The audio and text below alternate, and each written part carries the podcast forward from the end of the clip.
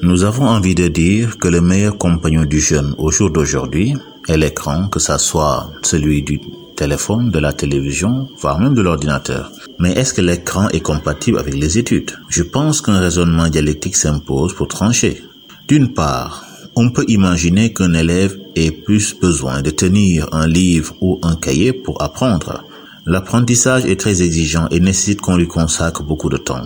Ce temps, il risquerait de le perdre en étant captivé par son écran de téléphone.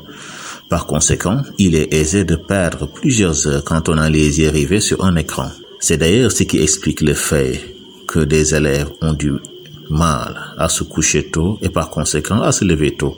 Un élève qui arrive à l'école les paupières lourdes car il n'a pas assez dormi la veille aura énormément de peine à se concentrer en classe et cela va forcément se répercuter sur ses résultats. Mais d'autre part, il ne faut pas refuser quand même d'évoluer avec son temps et on a beau vouloir le nier.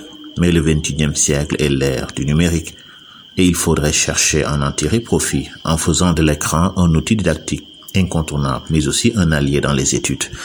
L'Internet est devenu aujourd'hui un, une véritable caserne d'Alibaba pour qui veut faire des études une priorité. Il peut permettre d'avoir un apprentissage très varié et qui sera dans l'air du temps. De nombreux sites sont consacrés aux études.